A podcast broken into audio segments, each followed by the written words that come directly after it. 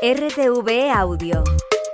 Descarga la nueva app y disfruta de los programas de RNE y nuestros podcasts originales.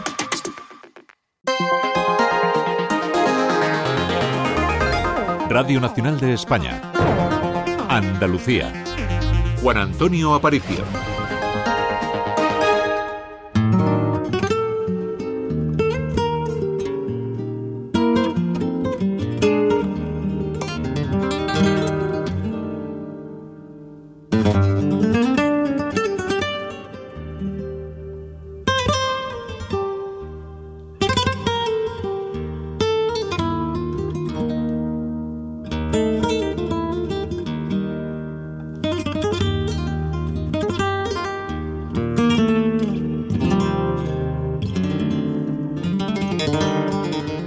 a apenas un día de que el mundo del flamenco mire a Nueva York, donde mañana viernes se va a inaugurar el Flamenco Festival de la ciudad de los rascacielos, una cita que se va a extender hasta el próximo día 17 de marzo con una programación tan amplia como el propio flamenco. Nosotros hoy vamos a detallar esta cita y su importancia y saludamos ya está aquí con nosotros Miguel Marín, director del Flamenco Festival de Nueva York. Muy buenas tardes, señor Marín. Hola, buenas tardes. Bueno, ¿cómo comienza esta, esta nueva edición en lo que en la, se va a celebrar un poco la, herencia de, de la guitarra española? No va a ser muy, muy protagonista, ¿no? Nervios, cuéntenos, el festival lo abre el almeriense Tomatito, lo escuchábamos. Pues sí, efectivamente. Esta que es la 23 edición de, Flamenco Festival, la protagonista va a ser, pues, creo que el instrumento universal que representa la cultura española, que es la guitarra. Y tenemos una doble dedicación. Por una parte, al, al maestro Vicente Espinel, que se considera el padre de la guitarra española, que ahora en febrero es el 400 aniversario de su muerte, y también pues al gran genio y maestro de todos los tiempos, Paco de Lucía, que nos dejó también hace 10 años. Entonces va a ser una muestra muy dedicada a la guitarra. Es muy difícil hacer un, homenaje a Paco de Lucía porque es, eh, realmente no es posible representar eh, lo que él contribuía y hacía y sigue haciendo en la música pero hemos intentado por lo menos mostrar un amplio abanico de posibilidades y de, de formas de interpretar la guitarra.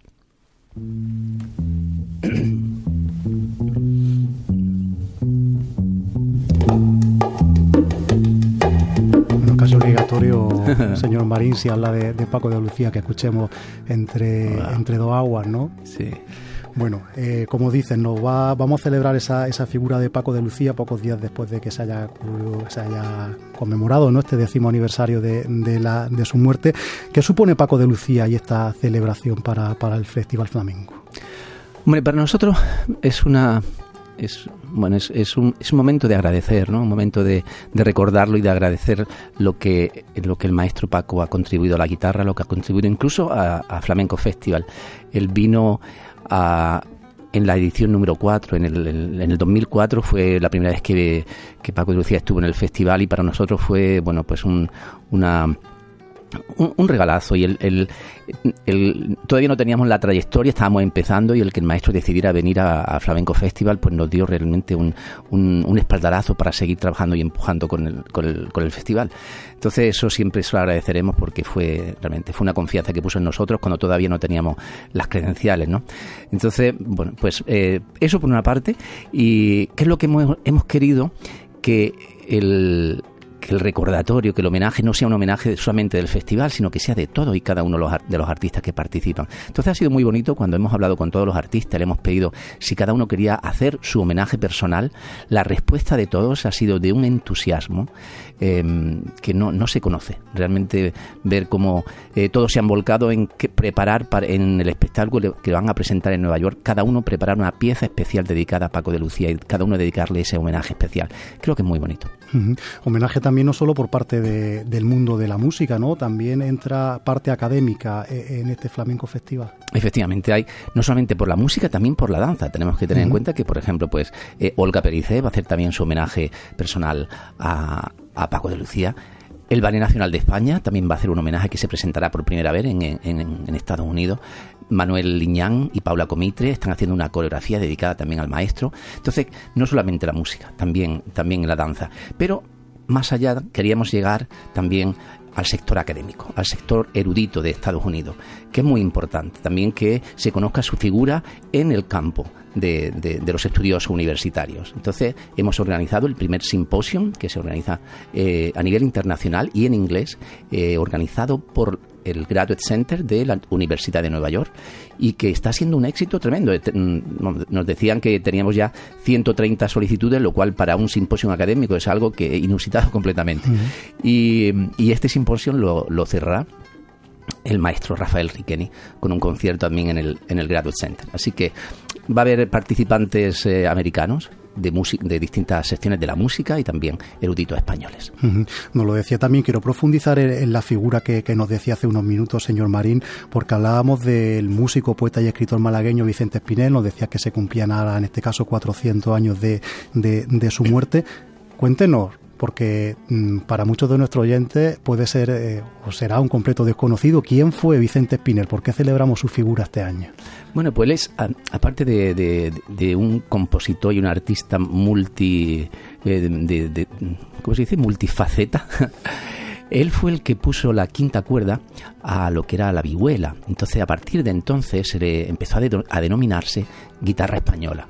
Que para mí ha sido sorprendente el descubrir también que cuando nosotros decimos guitarra española, no es que digamos guitarra española porque estamos en España, es que en Australia, en cualquier sitio, le llaman Spanish Guitar. Entonces, es como una seña de identidad muy importante nuestra. Entonces, esa contribución que se inició hace 400 años y que ahora eh, en febrero cumplía, pues eh, era el aniversario eh, queríamos recordarla porque es muy importante el, bueno, pues estas contribuciones que personas como Vicente Espinel han hecho a, la cultura.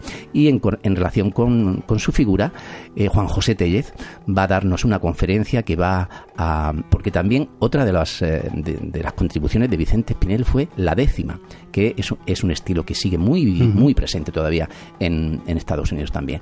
Entonces él va a hacer una, una conferencia en el Cervantes que creo que iba de Vicente Espinel mm, a los grupos de WhatsApp, porque hay grupos de WhatsApp de personas que se juntan para, para, bueno, para hacer décimas. Así que bueno, estará también presente a nivel académico.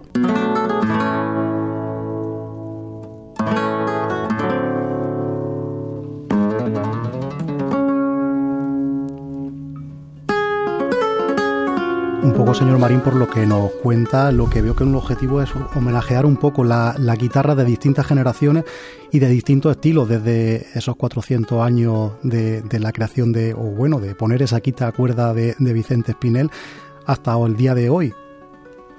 Sí, y y mostrar la gran variedad de, de, enfoques que tiene hoy la guitarra, que me parece muy bonito también ver cómo eh, se ha convertido en un instrumento muy polifacético en cuanto a, la, a la, forma de interpretar. Tenemos a la inauguración con Tomatito, que también quiero decir, es, creo que va a ser un concierto muy emocionante porque se inaugura en el Town Hall, que es el teatro, donde hace 65 años se produjo el primer concierto de guitarra flamenca de la historia de la mano del maestro Sabicas.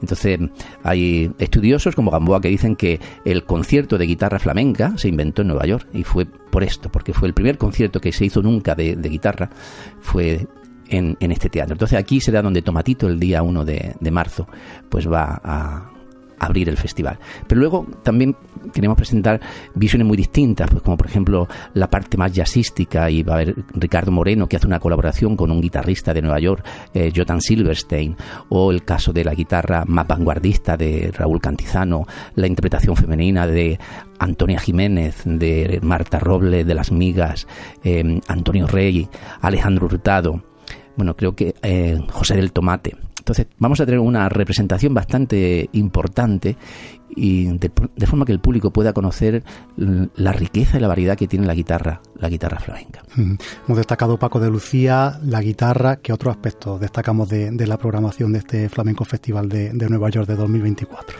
Bueno, pues el cante no podía faltar nunca, es, eh, es también, contamos con grandes figuras y creo que una presentación muy muy, muy importante. Es la, va a ser como la puesta de largo de, Israel Fernández, que presenta por primera vez su trabajo en, en Nueva York, así como mm, Sandra Carrasco y María José Yergo. Van a. Em, hemos querido mostrar también, pues eso, polos opuestos, que, que se vea el, el, gran abanico de posibilidades que tiene el flamenco. contar los lunares de tu cuerpo?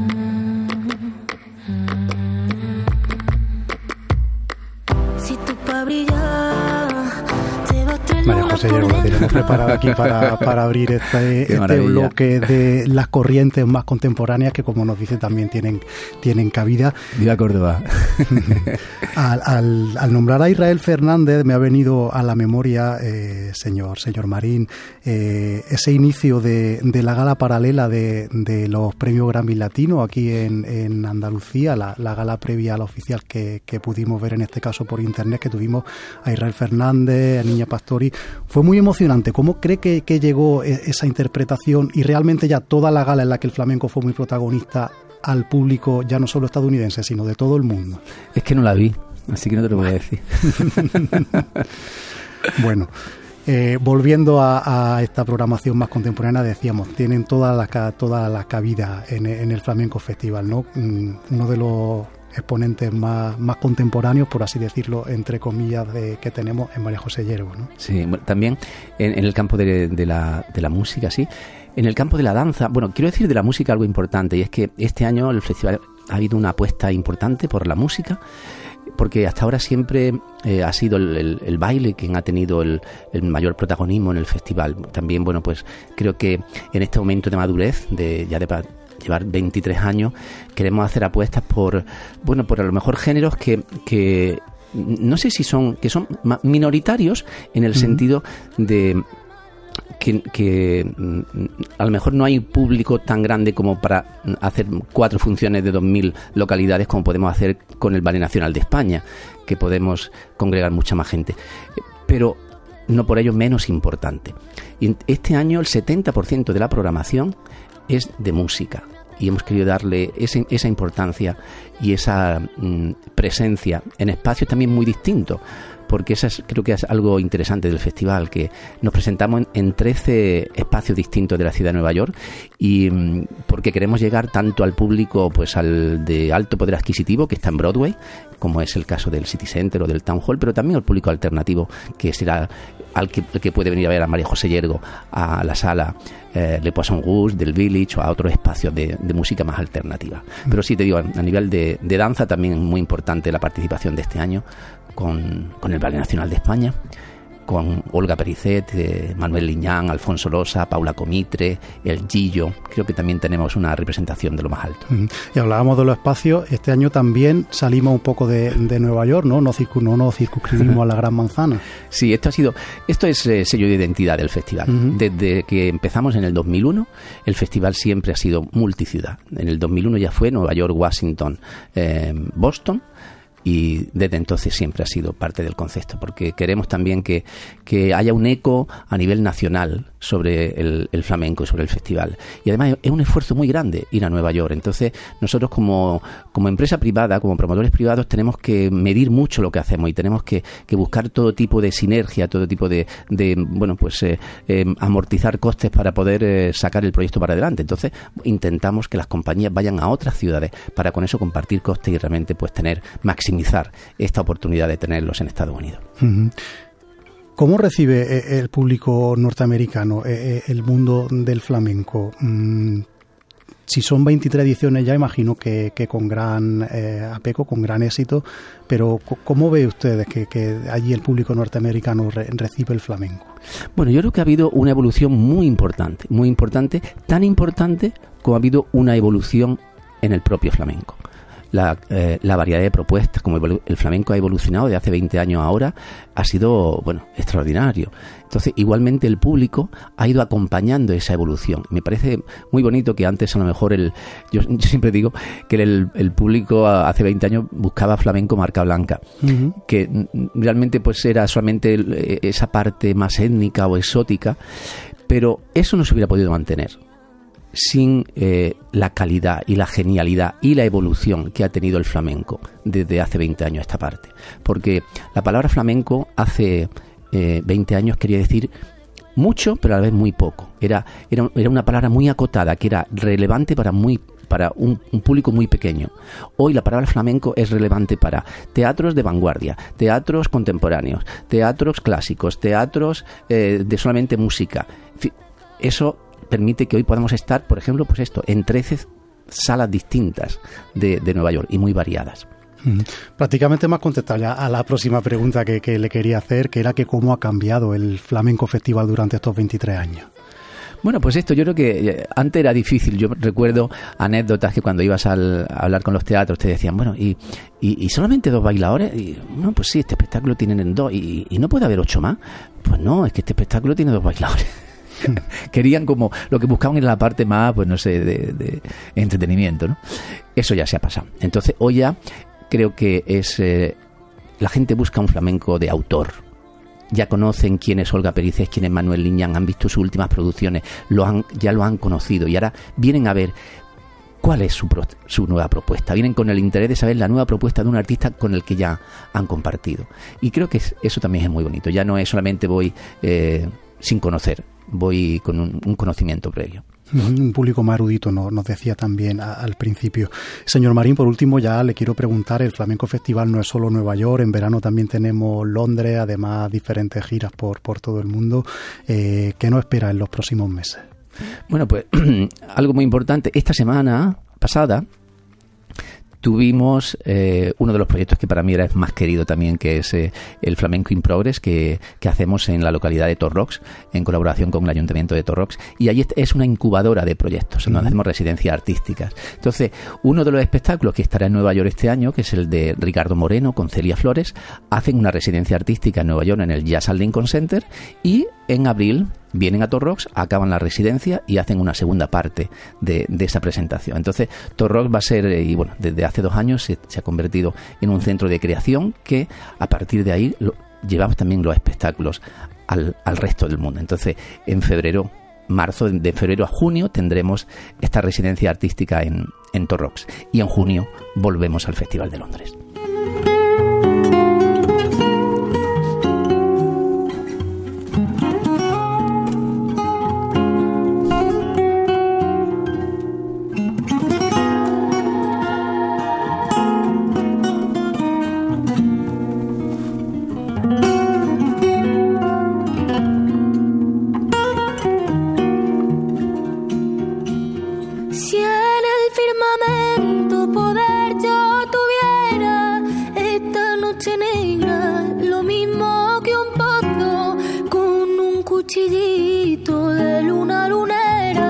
No estaba, no estaba calcada de lo que hemos hablado, de unir las distintas generaciones del flamenco con, con Yergo y, ah. y este Penea Penita Pena. Miguel Marín, director del Flamenco Festival de Nueva York, muchísimas gracias por estar hoy con nosotros aquí en la Crónica de Andalucía y acercarnos a esa programación del Flamenco Festival, como decimos, desde mañana 1 de marzo hasta el día 17. Muchísimas gracias. Gracias a vosotros y un placer poder contaros lo que tenemos por delante.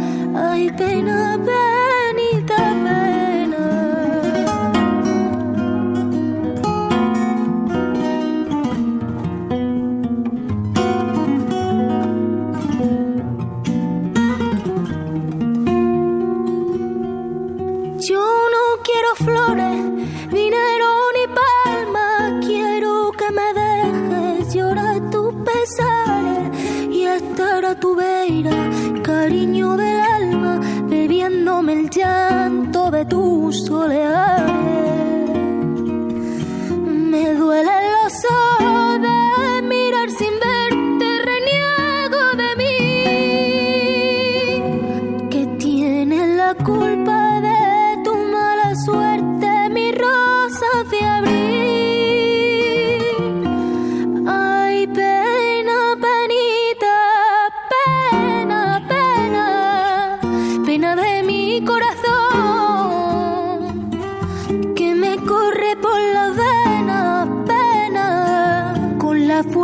de un ciclón.